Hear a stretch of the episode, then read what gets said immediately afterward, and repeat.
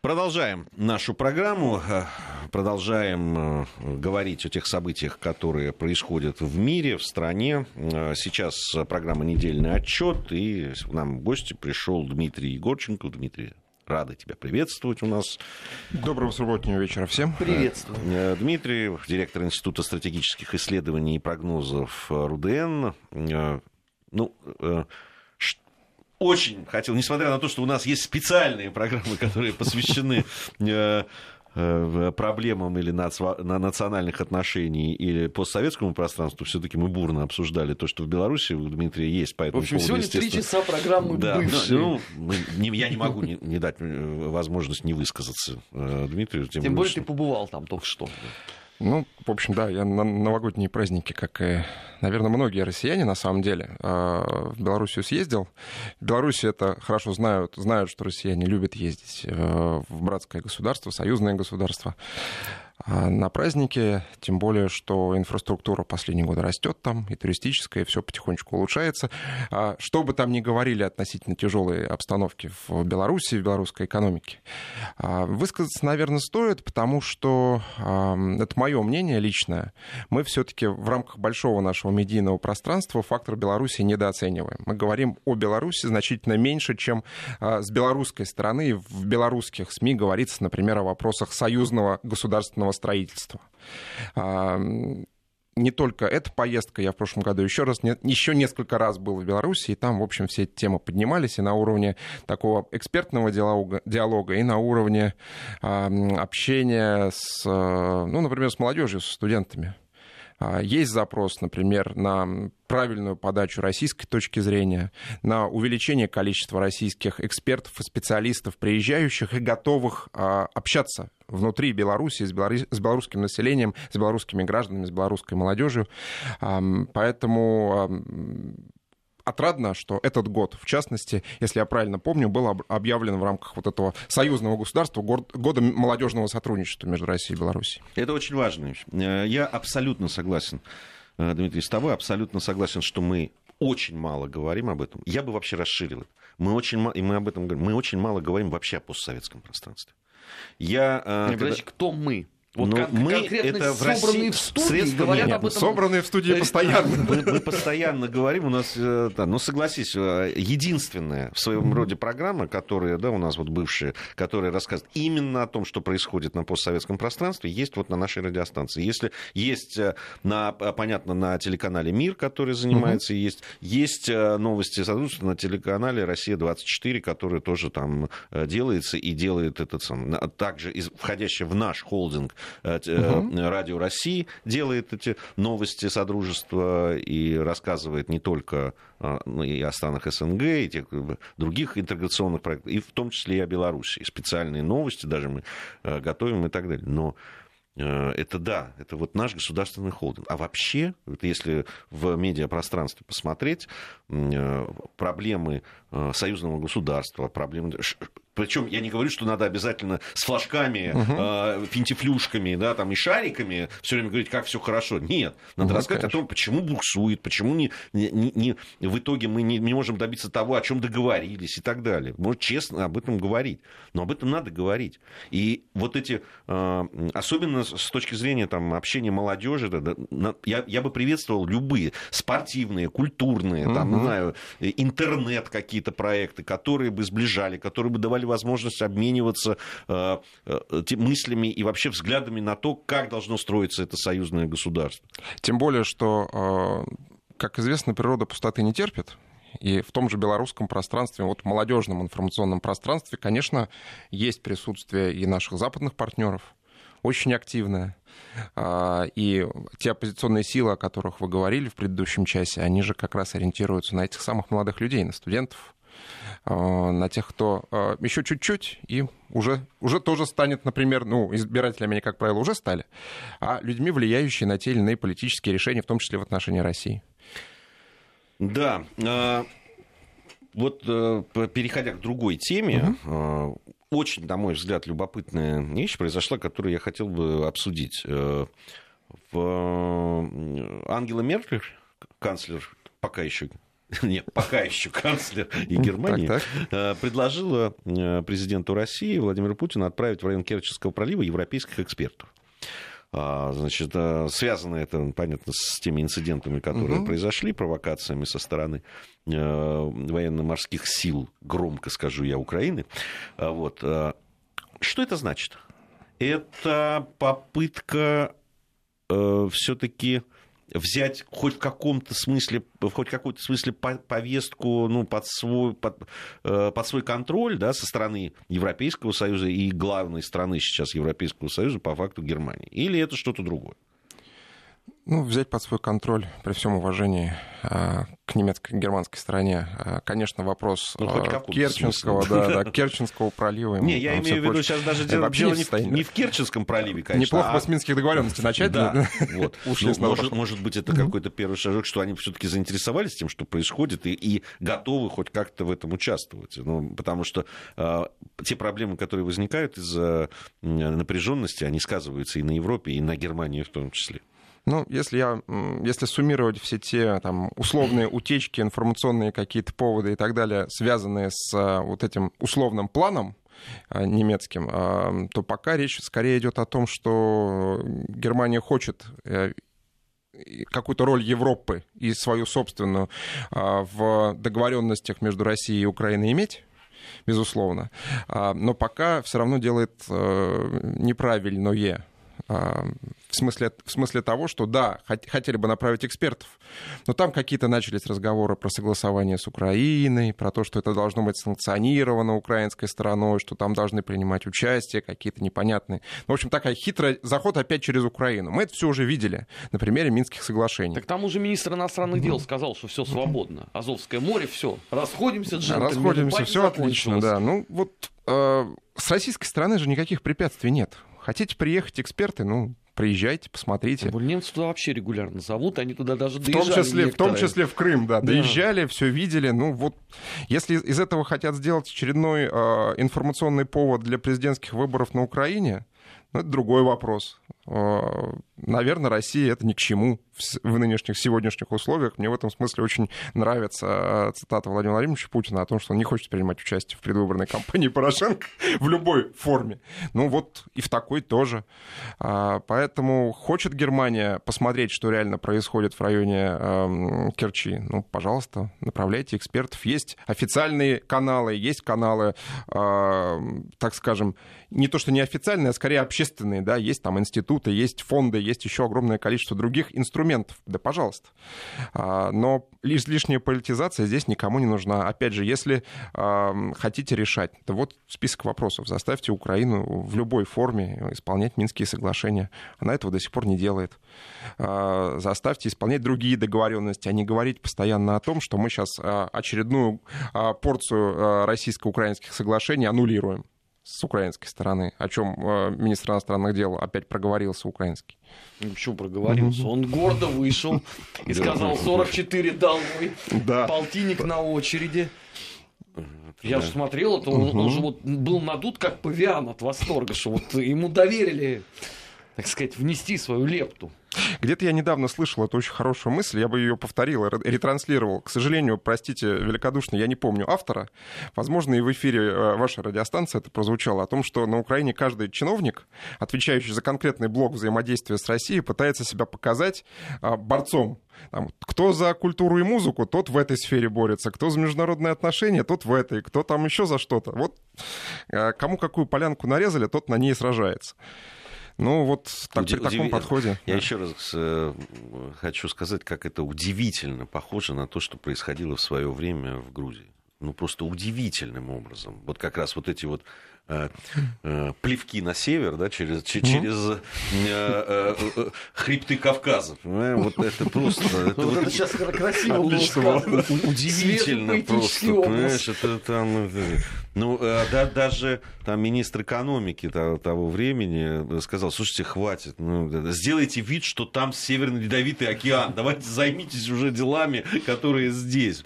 А, а, а все вот занимались ровно тем, чтобы находили возможность по любому поводу высказаться и э, вот э, каким-то образом, значит, ущипнуть там северного соседа. И вот то, что происходит сейчас на Украине, это просто ну, вот удивительным.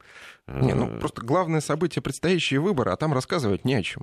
Там даже такая социология немножко кривоватая говорит о том, что во второй тур выходит Зеленский и Тимошенко. При всем при этом. Ну, при некоторых вариантах может быть ныне действующий. Это каких? И, ну, если он, Зелен... если, он, Зелен... он, если он Зеленского уговорит, например. Слушай, ну по такой схеме даже деньги не пилят. Это, это уж очень изуитская будет система. А, Э, Еще одна э, новость, которая, э, ну, она напрямую с политикой не связана, хотя эта новость трагическая, и, конечно же, отглас, такой отзыв политический имеет. Это убийство мэра Гданьска. Причем убийство публичного, да, там, при большом стечении людей, там, камер, соответственно, полиции, охраны там, и так далее. Это произошло в прямом смысле, при, в прямом смысле этого слова, на сцене. Угу. Вот. А, Причем известно, что вот почему-то таким образом а, получается в нынешних политических реалиях Польши, что мэр Гданьска, который ну, я не скажу, что с симпатией, но адекватно относился к России, относился к вкладу российских, советских войск в освобождение Польши и так далее. Он был замечен за тем, что да, там, в, по его распоряжениям все кладбища, захоронения, на которых покоятся э, воины советские, были в э, идеальном состоянии и так далее. И именно вот этого политического деятеля э, вдруг, ну там говорят, что не очень адекватный этот человек был, который это совершил, но именно он погибает. Ну, это у меня, конечно, разные мысли по этому поводу, но и в том числе и по поводу атмосферы политической в Польше тоже многое, мне кажется, говорит. Ну, к сожалению, последнюю тенденцию, которую мы по Польше видим в целом, да, вот с точки зрения атмосферы, это, конечно, не такая э, быстрая, как, опять же, в соседней стране, э, но, тем не менее, продолжающаяся накачка шовинистическая. А, ставка на откровенно националистические силы, она всегда приводит ровно к одному, когда а, насилие становится инструментом, легальным инструментом борьбы. Или там условно, в кавычках, легальным. Да? Здесь можно сколько угодно говорить о том, что человек был неадекватен, что он был там в каком-то состоянии измененного сознания, так или иначе. Но он же э, накачивался, в том числе и средствами массовой информации, в том числе теми шествиями, которые на Украине происходят, а, в том числе а, негласной, а, а иногда и вполне открытой поддержкой этого движения со стороны руководства действующего в стране.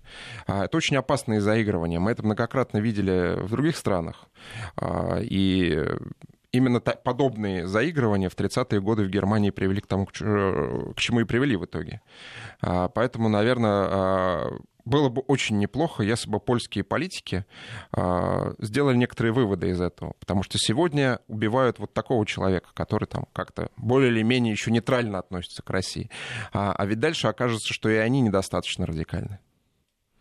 А, и тогда э, с высокой долей вероятности э, к власти начнут приходить другие силы, еще более радикальные. И где, чем это заканчивается, мы тоже хорошо знаем. Поэтому, да, печально, а, но на кого опираются, уж простите, те политические силы в Польше, которые сегодня эту риторику раскручивают? На вполне понятные, подобные же, э, знаете как, сторонников подобных же мер э, в других странах. В Соединенных Штатах, например, да, такие яр, яркие, э, не националистические, но вот э, э, шовинистические силы. Те люди, которые говорят, что, знаете, а вообще э, Соединенные Штаты прежде всего, например, да, что ради интересов Соединенных Штатов а, а также там можно на любую другую страну перевести. Можно допускать любые шаги э, за рубежом, например. А можно нарушать международные договоренности, можно переписывать под себя исторические факты и так далее. А, вот э, в этом, мне кажется, ключевая основная опасность. А, по поводу Соединенных Штатов Америки уже была произнесена и по поводу... Ну, нельзя избежать в недельном отчете. Да, сделать ее. Не, ну там ну, ну, ну, люди, там ну, интересно, ну интересно.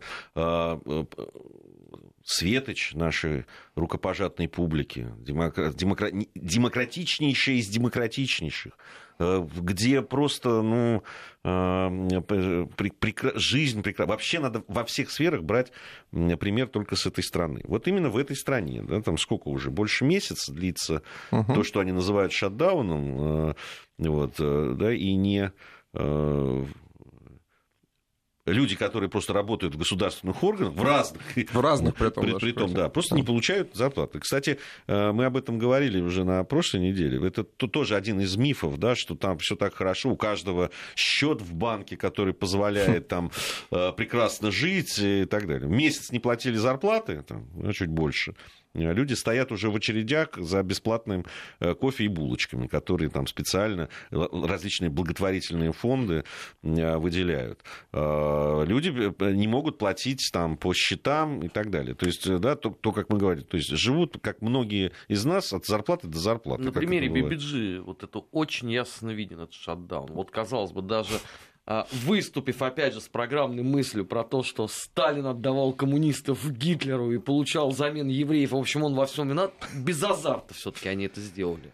Вот раньше, когда денежки на счет капали, все-таки там было больше а, драйва какого-то, эмоций. Раз... А сейчас просто такая, знаешь, сухая а, констатация факта. Дескать, ну вы сами поняли. Без огонька, буду, да, да, как-то без огонька. И коротких текстов. Обычно же там на пять экранов ты пока читаешь, забываешь, угу. с чего началось-то все. И причем здесь, собственно, Советский Союз. А тут все лапидарно. Ну, факт остается фактом, что это все продолжается. Судя по всему, готов э, на какие-то уступки э, Трамп. Единственное, говорят, что, что он точно не уступит, это все-таки демократы должны дать денег на... На стенку. На стенку. Ну, видимо, демократы будут упираться до последнего. Ну, во-первых, стенка им совсем не нужна. Вот, потому что именно представители демократической партии и аффилированные с ней а, бизнесмены, а это чаще всего одно и то же, а, говорят о том, что вообще-то иммиграция в Соединенные Штаты нужна. И вот те люди, которые приезжают через стенку, нелегальные рабочие, они, конечно, необходимы а, экономике Соединенных Штатов прежде всего. А это абсолютно осмысленная позиция демократической партии. Поэтому операции будут до последнего. Кроме всего прочего, а, конечно, сейчас попытаются использовать, и уже это началось это движение, а, использовать ситуацию с шатдауном для выхода на новую попытку импичмента. А, под это подтягивают сейчас этот скандал, где Трамп то ли а, запрещал говорить про Трамп Тауэр в Москве, то ли не запрещал говорить, совершенно непонятно. Вот. А, под это же подтягивается следующий информационный повод, новая, новая идея относительно в американских, вообще в западных средствах массовой информации, что в принципе-то может быть фактического сговора, знаете, с росписью кровью на длинном пергаментном листе, его с Москвой не было, конечно, может быть. Но ведь Трамп и Путин, они они чувствуют друг друга хорошо, и они, может быть, даже не сговариваясь, делают одно и то же. Да, вот там, опять, вот они, эта логика уже опять началась. Три, опять они же да. по, по второму или по третьему кругу требуются угу. все-таки допросить э, э, переводчика, который присутствовал угу. при э, встрече один на один. Вот. Что вообще уму непостижимо. То есть люди договариваются между собой один на один для того ровно, чтобы было понятно, что это никуда не уйдет. Я с восхищением прочитал на этой неделе статью из эм, газеты The Star э, Торонто. Впрочем, она была в переводе в российском интернете. Э, там была фраза чудесная. Э, Неудивительно, что на всех событиях этой недели остались отпечатки пальцев Путина. Это, собственно, вот, да, шатдаун, это ситуация с Брекситом, вот, ну, и все остальное. Все. Да, все. Это, это потрясающе. Можно, в принципе, дальше вы понимаете, я могу вам статью не рассказывать. Ну, ясно. Но здесь э, да, мы, мы сегодня еще тоже об этом будем говорить по поводу Брекзита и, и, и угу. что будет в связи с этим. Но я не скажу, что главным аргументом э, Стар, Мэй и ее сторонников, э, да, там, Э, которые уговаривали все-таки не отправлять в отставку Мэй, да, они говорили о том, что Корбин, вот он, он же чуть ли не агент Путина. Да, и, и, и, э, Вы его кепку видели? Это же очевидно совершенно. Вот, что, э, и что таким образом мы чуть ли не, ну, они, имеется в виду, не отдадут вообще на растерзание ГРУ ужасному там и, значит, КГБ. Это, ну, ну, не, не самый главный, но один из аргументов, ну, серьезно, на полном на серьезе. Полном серьезе да. На полном серьезе. Это же, ну, ну, непостижимо, действительно. Ну вот, э, называется, год, год, год идет за годом, а логика, в общем, далеко не уходит. Все надежды на то, что мы сейчас вот в какой-то прекрасный новый мир попадем, где не будет этого всего, что было в прошлом году, они не оправдываются, к сожалению.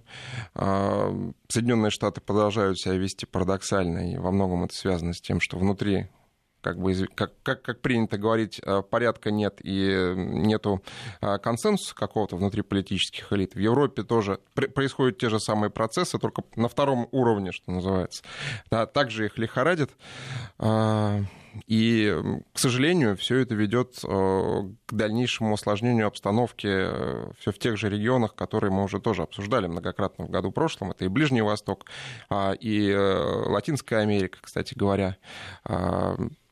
Там очень любопытное было высказывание. Помните, в прошлом году президент Трамп обещал, что Соединенные Штаты больше не будут вмешиваться в э, дела других государств.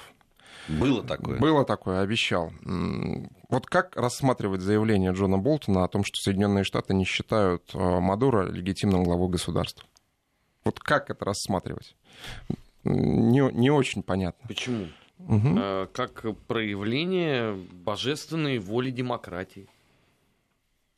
Демократии, да. Но, но как но, вмешательством. Вот, да, да, как, как бы с вмешательством. Вмешивается а... только тот, у кого остаются отпечатки пальцев на всех событиях недели. А все остальные наблюдают и поощряют движение. А, кстати говоря, про демократию что-то в последнее время мало слышно. Было вот выступление Помпео в Каирском американском университете не так давно в ходе его большого да, оправдательного турне по Ближнему Востоку. А, обычно представители внешнеполитического блока а, Соединенных Штатов, иногда и президента, выступая там, в Каире, какие-то закладывают большие смыслы, ну, хотя бы по региону Ближнего Востока на ближайшее время. А, там выступала в свое время Кандализа Райс в 2005 году. Вот, собственно, тогда она начала говорить о том, что Соединенные Штаты теперь будут нести свет и демократию на весь Ближний Восток. А, там же выступал Обама потом и говорил о том, что надо все-таки с Ираном как-то договориться, и мы помним, во что это вылилось. Сейчас выступал Помпео и заявил о том, что Соединенные Штаты продолжат борьбу с двумя основными угрозами и злом в регионе. А, наверное, все понимают, о чем речь. С Ираном, конечно, но еще до кучи с экстремизмом религиозным. Вот. Теперь уже про демократию разговора нет, а вот про Иран, вокруг Ирана продолжает сгущаться тучи. И мы, видимо, в этом году увидим продолжение всей этой истории. Uh, да, ну вообще вот uh, в Ближнем Востоке надо будет поговорить, тем более, что Дмитрий не так, да, не так давно побывал да, в года, Сирии. Да. Вот угу. это интересно будет послушать, uh, то, что называется своими глазами. То, угу. что было увидено, мне кажется, и нашим слушателям это будет интересно очень. Дмитрий Егорченков у нас сегодня в программе «Недельный отчет». Новости. Вернемся и продолжим. Недельный отчет. Подводим итоги. Анализируем главные события. В Москве 17.34. Продолжаем нашу программу. Дмитрий Егорченков, Армен Гаспарян, Гия Саралидзе в студии Вести ФМ. Недельный отчет. У нас э, еще одна, наверное, тема, которую мы слегка уже задели. Заанонсировали. Заанонсировали. Это Брекзит, конечно же. Угу. Вот. Э, мне безумно понравилось сегодняшнее заявление бывшего премьер-министра, э, вот, который в свое время отвечал как раз за Ирак. Да, там угу. я и рассказывал про, э, про химическое оружие. Это потом сказал, ну, ошиблись. Ошибки бывают, да, бывают, да. Вот, так вот как он, с МОКом, впрочем, да. Да, угу. вот он э, заявил о том, что надо сделать второй раз по Брекзиту голосование. Все уже, сейчас люди все поняли. Люди разобрались, сказал он. Теперь надо второй раз проголосовать. Все проголосуют значит, э, за то, чтобы не выходить из Брекзита. Европа должна э, понять и простить. Угу. Вот. И если это, она этого не сделает и не подождет вот этих всех перипетий, значит, она совершит большую и стратегическую ошибку.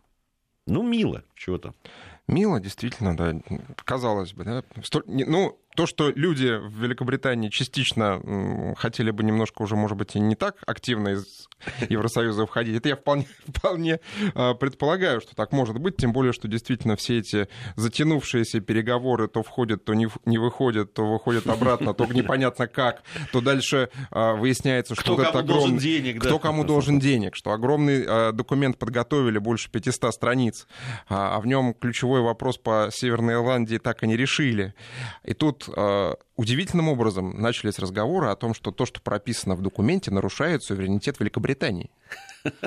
Подождите, подождите. Вы же нам только что рассказывали, что суверенитет в современном мире больше ничего не значит то это все устаревшая концепция из, там, из 16 аж 17 века. Никакие суверенитеты не нужны. А тут, оказывается, нужны. Ну, конечно, Тереза Мэй молодец, потому что а, с таким абсолютно покерным выражением лица она все это пережила страдальчески. А, и сам процесс, и голосование довольно унизительное, надо сказать. Это самое крупное поражение премьер-министра, если уж на то пошло в парламенте за последние, по-моему, то ли 50, то ли больше лет. Нет, за 95. За 95 даже, да, вот. Почти за столетие. Чего что? Вот, поэтому, конечно, в этом смысле а, она билась как лев и сделала все, что могла. Вот, но всем же очевидно, что все-таки а, вот так развернуть развернуть а, политический процесс уже невозможно. Что значит второй референдум? Нет, я не исключаю, что в нашем постмодернистском мире что-нибудь придумают. Скажут, что обнуляемся, и, значит, давайте второй референдум. Какой-нибудь найдут под это дело, вытащат из 13 века законодательный акт. Помню, что в Великобритании там комплекс законов действует, в том числе и те, которые когда-то давно были положены в архив. А, поэтому, ну, может быть, но пока все эксперты сходятся к тому, что Брекзит все равно состоится, и состоится по весне, и состоится в жесткой схеме. А, Без договоренности. Я, по-моему, даже в нашем уже разговоре говорил, э, рассказывал о том, что беседовал с англичанами угу. и людьми э, нашего происхождения, но живущими в Англии. Угу. У них разная точка зрения была изначально. Кто-то был за Брекзит, кто-то очень эмоционально был против. Вот. Но сейчас они говорят, хоть что-нибудь уже. Либо туда, либо сюда. Вот, вот уже вот это все невозможно. Особенно об этом говорят люди, которые заняты бизнесом. Uh-huh. У которых там дело и так далее. Они вот говорят, что ну, это просто невыносимо. Это, ты не можешь планировать. Ты не можешь... Ну, то есть конечно, очень некомфортная конечно. Ну, такие все капризные? ситуация. Они очень капризные. На их глазах это делается история. Погода такая. На их глазах такой движ проистекает. Сколько народу вовлечено. Историческое событие, между прочим. Сколько людей в брюссельской бюрократии посидело в ожидании того, здесь... что же они в результате выберут, останутся, уйдут. Если уйдут, что с нашими деньгами? Здесь любопытно. Вот мы уже говорили о том, что, конечно же, во всем виноваты русские. Причем, как это, об этом говорят как те, кто за Брексит, так и те, кто против Брексита. Вот. Э, но интересная вещь еще по поводу вот этого второго голосования. Ведь э, совсем недавно мы слышали, как шотландским националистам которые говорили, что это неправильный был тогда референдум. Его надо как бы повторить, тем более, если Брекзит состоится. Ну, это же новые условия, значит, люди uh-huh. должны поэтому, ну, им сказать, нет, нет, подождите, нет, второго раза не будет. Вот только что да, сказали. народ уже сказал свое слово. Народ уже сказал. Даже если мы выйдем из ЕС, это не, не, не повод для того, чтобы проводить с, э, еще один референдум по выходу Шотландии из Великобритании. И на тебе. Нет, там же можно через какой-то срок. Э, через какой-то через срок какой можно, можно, но э, хотели же сразу. То есть э, э, шотландцы говорили о том, что если э, Великобритания выходит из ЕС, это новые условия. Угу. Люди, да, там Тогда вы, вы-то нам обещали, что мы в ЕС и все хорошо, и поэтому люди проголосовали. А теперь они будут голосовать Суть политического момента поменялась, поменялась. можем голосовать заново. Можно да. голосовать заново, да. Вот. Так э, им сказали, нет, даже это не от меня. И тут же сказали, давайте по Брекзит второй раз. Ну, не, ну, при всем уважении к бывшему министру, премьер-министру, это еще все-таки, конечно, неофициальное заявление. Тем более, что... Ну, и... они же звучат, и в, и в политическом поле звучат. Я это... даже не думаю, что в Европе очень сильно обрадуются. Вообще, я думаю, что Вот такому второму референдуму. А, не потому, что Европа хотела бы сейчас и брюссельская демократия оставить Великобританию внутри, конечно, хотела бы. Вот, а потому, что встает второй очередной вопрос. А тогда начнут все спрашивать, а может быть, можно повторно проводить референдумы по другим территориям, каким-нибудь, вроде Каталонии, там, Венето, еще чего-нибудь вспомнить. Они первую это не признали. Но, между прочим, Каталония сейчас собирается открыть свои представительства в Латвии. Ну все. Все, расходим, расходимся. Да, это прямой путь вот туда, вот к новому референдуму. Вот, поэтому, ну... Они в свое время каталонцы к Ленину ездили. То есть здесь все средства Не подсказывай, не подсказывай. А, ну, Сергей Викторович Лавров как-то же говорил на пресс-конференции в конце прошлого года, что он не очень помнит, что там происходит э, где-то в каком-то эпизоде южноамериканской, кажется, политической свалки, потому что он занят Каталонией слишком сильно вмешательством. Он так пошутил очень хорошо. А, вот, поэтому вы, ну, наверное, все-таки по состоянию на сегодня мы исходим из того, что Великобритания выйдет. Э, жестко, э, а не так, как вот хотели, может быть, многие. Конечно, эти переговоры были направлены во многом и на затягивание процесса, вот эти длительные, с обеих сторон. А, опять же, мы хорошо понимаем, что не все в Великобритании хотели бы, мы это сегодня уже сказали, э, чтобы этот Брексит состоялся, но, похоже, выбора другого нет. А, но, по крайней мере, здесь, это уж правильно отметил, Великобритания перестанет напоминать моего кота, который сначала кричал мяу, а потом, когда я ему дверь открываю, он сидит и смотрит на нее. Э, и а, первые, кто действительно будут говорить о том, что вы хотя бы сделаете в какую-то сторону шаг, это британский бизнес, прежде всего. И не только британский, с учетом того, что мы э, знаем, что Великобритании нравится нам это или нет, один из международных центров бизнеса, финансов и всего прочего. Ну да, я, я смотрел э, очень любопытные экономические выкладки по поводу того, что происходило. Кстати, это интересно было там на двух примерах. Это э, вот после голосования по Брекзиту в Великобритании, соответственно, как себя повели многие институты экономики экономические, финансовые в том числе. А, кстати, многие из них очень быстро оказались в Германии во Франкфурте на Майне. Э, известный тоже центр финансовый, uh-huh. европейский. И по, на примере Каталонии где вот э, все эти события, даже там не признанные, привели к тому, что очень э, многие, причем изначально каталонские компании угу. вот, перенесли свои штаб-квартиры в, либо в другие города испанские, либо ну, куда-то в Европу ломанулись. Вот, и э, это действительно вся эта нестабильность э, и непредсказуемость особенно, она, конечно, влияет. Здесь я согласен, что бизнес, э, вот им-то точно.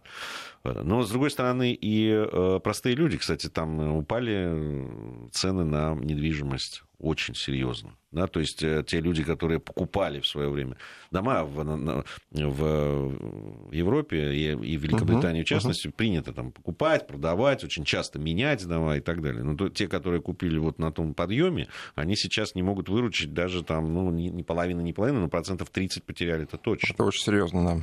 Для, да. Так, для такой инвестиционной активности это очень серьезно. Да, там э, очень серьезные все эти последствия.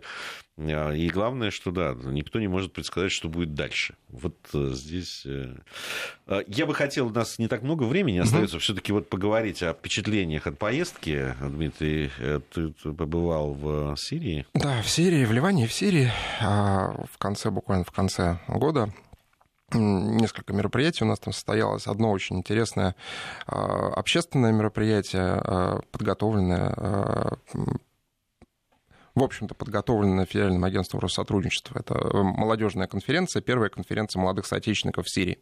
А, мы не до конца, может быть, тоже так в каждодневном режиме понимаем, что вообще-то там большое количество ребят, которые а, из семей со смешанными браками, например. А, мы знаем, что огромное количество сирийцев училось у нас, многие возвращались в родную страну с а, женами, а, с детьми. Многие сейчас э, из них живут там, и там уже есть второе поколение русских сирийцев, совсем молодые ребята, которые, в отличие, кстати, даже от очень многих стран постсоветского пространства, очень хорошо понимают, почему с Россией надо дружить, уж простите за это упрощение смысловое. Они видели войну, они видели все, что происходило в стране на протяжении последних а, лет, а, всю эту тяжелейшую ситуацию, а, и очень многие из них хорошо осознают, что без России, да многие из них просто не выжили бы. Достаточно посмотреть на город Хомс, который примерно наполовину представляет из себя Сталинград половина города более-менее ничего, половина это полностью разрушенные а, населенные пункты, при этом, что это большой город, а, где в том числе большая российская диаспора живет. А, и вот так, такие вещи, они по всей стране очень, к сожалению, видны. С одной стороны, да, боевиков вот в тех масштабах, в тех объемах, которые там были, а, сейчас уже нет, но последствия войны сохраняются. Отрадно, что сирийцы начинают переходить к восстановлению. А, районы, которые освобождаются от боевиков, а, тут же появляется инфраструктура, сирийское правительство начинает восстанавливать дороги, начинает восстанавливать там, уж простите, э, заправки и прочее, да, вот восстанавливать жизнь людей. А, это восстановление идет в Алеппо довольно активно, в промышленном центре Сирии э, постоянно идет наращивание промышленного производства. А, значительно безопаснее стало, да просто безопаснее стало в Дамаске, например. Если раньше человек, который сидел в кафе в Дамаске, э, подсознательно знал, что может прилететь мина, в это кафе или в соседнее. Сейчас уже, к счастью, такого нет. А, и все больше идет разговор о том, что вот да, сейчас мы восстанавливаем потихонечку экономику, да, потихонечку мы переходим и к восстановлению политической системы. А, и очень хорошо а, будет, если, конечно, нам перестанут мешать все те же люди, которые то входят, то выходят, да, то выводят войска, то надо будет немножко увеличить, конечно, присутствие перед тем, как выводить. Вот такие заявления мы сейчас, тоже слышали. Я да. сейчас... Это те, которые месяц назад победили, да? Да, да, да, да, Они да. же. Они же только да. что да, вот угу. месяц назад победили, сейчас э, на лентах заявление там командования вот этими угу. объединенными силами о том, что там за, за несколько дней было уничтожено 200 боевиков исламского государства. Угу. А откуда они взялись, если месяц назад мы победу отмечали? Это ты вот у них спросил. А это тех, которых из Афганистана, наверное, привезли. Тогда извиняюсь, об этом да, я не то, подумал. о чем МИД России говорил, да, что американский спецназ зачистил э, тюрьму в Афганистане, принадлежащую Талибану, откуда вывезли боевиков ИГИЛ и руководителей исламского государства неких. Вот, так что а, а, да, а, война потихонечку прекращается, и, а, и самой Сирии, и России в какой-то степени нужно сейчас все больше думать о том, как мы а, будем совместно с сирийцами, безусловно, восстанавливать страну. Сирийцы очень рассчитывают на нашу помощь, и не обязательно финансовую. Было бы очень глупым утверждать, что там все хотят только денег от России. Вот это не так. Сирии нужны специалисты, Сирии нужны будут специалисты в самых разных отраслях, и в строительной сфере, да, и в энергетике и так далее. Огромная нехватка сейчас специалистов. В Сирии нужны а, российские технологии, Сирии нужны российские ноу-хау, иногда, которые значительно проще, там, кажется, да, чем а, то, что им могут предложить западные товарищи, которые тоже заинтересованы и тоже потихонечку присматриваются к этому послевоенному урегулированию. А, поэтому я после поездки зарядился таким осторожным оптимизмом война заканчивается, слава богу. Вот а теперь а, переходим к восстановлению, и очень важно на этом моменте не потерять набранные темпы. А, очень не хотелось бы, чтобы наши сирийские друзья на каком-то этапе сказали, знаете, как бывает, ну вот так хорошо начали, а потом взяли и не доделали. Вот этого хотелось бы избежать. А вот что касается людей, все-таки там, же, там же были угу. регионы, целые районы, угу. которые были оппози... ну, с таким э, преимущественно оппозиционным там, Башару Асаду в население. Население, да. да, да. Вот. А они там по разным причинам, там есть и этнические, национальные, религиозные, угу. там разные, вот, исторические даже. А вот. вот что с этим? Эти люди как бы смирились или и, и как по, по отношению к ним сейчас вот, ну, ведут себя официальные власти? Вот это вот то, что мы называем процессом примирения национального, оно действительно идет? А, оно идет де-факто, может быть, без таких громких заявлений, потому что процесс, вот тот, который на уровне там, Женева, Астана угу. и так далее, он идет немножко отдельным а, треком. Не, не, я вот да. именно на земле, что называется. А, на земле тоже это происходит, а, просто потому что а, годы войны даже самым оппозиционным настроенным людям показали, что через а, исключительное кровопролитие ничего решить нельзя. Если боевики только отбирают, то э, правительство официальное приходит и восстанавливает дорогу что очень важно. Да? А, и э, боевики за все эти годы не сделали ничего хорошего для местного населения, по большому счету, кроме как поставили в том числе и под угрозу вот этого постоянного военного конфликта. Да, люди останутся, вот там еще в провинции Идлиб у нас не все а, порешалось, и, как мы знаем, огромное количество вот этих самых а, бузатеров из других регионов Сирии туда было перемещено. Да, не до конца решен вопрос на севере, и вот сейчас в ближайшие буквально месяцы, я думаю, мы будем будем понимать, что там будет происходить. Зона безопасности, не зона безопасности. А Эрдоган, опять же, собирается на следующей неделе в Москву все это обсуждать с Владимиром Владимировичем. А, но а, совершенно четко. Это мое ощущение, которое я вот и по Дамаску, и по Хомсу, и в Латакию мы съездили. Но Латакия это немножко все-таки отдельная э, часть Сирии. Но нигде никто войны уже не хочет, и продолжение войны, и попыток решать свои политические задачи через войну уж точно никто не хочет. Из простых граждан, разумеется, а не из тех, кто, например, э, по линии наемничества приехал в Сирию. Что с Ливан? Которым тоже удалось побывать. Угу. Ближневосточное турне. Ну, так получилось, да, так получилось. Ливан, а, Ливан прекрасен, разумеется. В Ливане не все просто с точки зрения политического, внутреннего политического строения, но там всегда было все сложно. Мы знаем, что правительство Ливана, оно многоконфессиональное, это записано официально в Конституции. А, вот а, над Ливаном продолжают летать израильские самолеты, и мы их видели, но просто потому, что Ливан не способен дать никакого отпора в этом смысле военного израильтянам. Но вот де-факто так получается. Именно с ливанского воздушного пространства удары по сирийской территории осуществляются. А, в Ливане очень хорошо видно, а, например, что те а, про иранские, назовем это так, силы политические, которых так активно ругают наши, сири... наши американские и израильские партнеры по сирийской ситуации, они вполне себе легальная политическая сила в том же Ливане. Я Хазбалу прежде всего имею в виду. Вот, юг Ливана я тоже посмотрел, там просто это нормальная политическая сила ничего а, сверхординарного. Более того, люди занимаются поддержанием порядка, стабильности, безопасности и всего прочего. А, поэтому совсем другими глазами а, ты начинаешь смотреть на заявления, которые из Вашингтона звучат, да, о том, что вот давайте мы там все проиранские силы в регионе уничтожим. Ну, во-первых, попытайтесь, а во-вторых, что это значит? Если население в массе поддерживает эти политические силы в целых регионах, опять не идет ли речь о том, что кто-то пытается модели... моделировать ситуацию под себя и под свое представление о добре зле, справедливости и международном порядке? Вот, может быть, стоит задуматься, почему а, у Ирана такие сильные позиции в регионе. А, может быть, Иран делает что-то для этого. Может быть, Иран, в отличие от Соединенных Штатов, как-то как нашел правильные пути к сердцу мирного, в том числе мирного населения в Сирии, в Ливане, еще где-то. Это кому задуматься? Ну и нам, и американцам, разумеется. Ну нам-то понятно. Мы, мы более-менее это понимаем, что происходит. Вот, а американцам задумываться это... А, тут я разговаривал с э, своими однокурсниками, которые довольно долго работали, жили в Соединенных Штатах Америки. И они сказали, ну, рассказывали про это. Я тоже бывал там, но не так долго и не, не так часто общался. Э, просто с простыми людьми. И они вот, э, все в один голос говорят о том, что с американцами можно говорить на любые темы, естественно, кроме того, чтобы э, значит, критиковать Америку. Вот критиковать Америку в их присутствии невозможно. Не то, чтобы они начинают с тобой спорить или обижаются, нет. Они просто перестают об этом говорить с тобой тут же моментально, потому что ну, им не интересно об этом. При этом заносят тебя в список людей, которые, в общем, не очень приятные, а может быть даже и опасны. На всякий случай. На всякий случай. Именно так.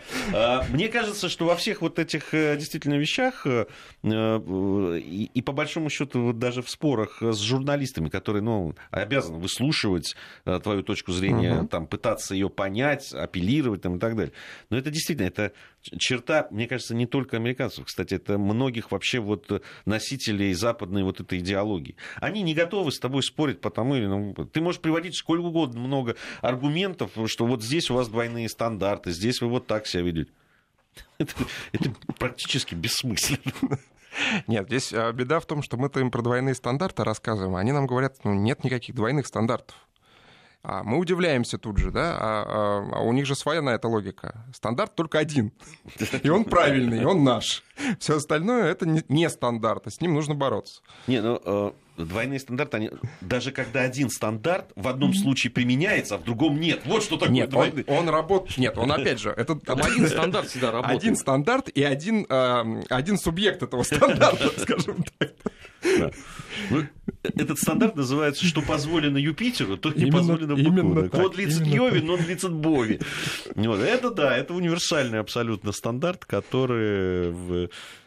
Но э, это действительно э, такая тупиковая какая-то ситуация, когда э, мы апеллируем там, к международным каким-то там договорам. Ну, по-моему, все меньше и меньше уже угу. апеллируем, понимая Иногда случаются, правда, какие-то чудеса просто.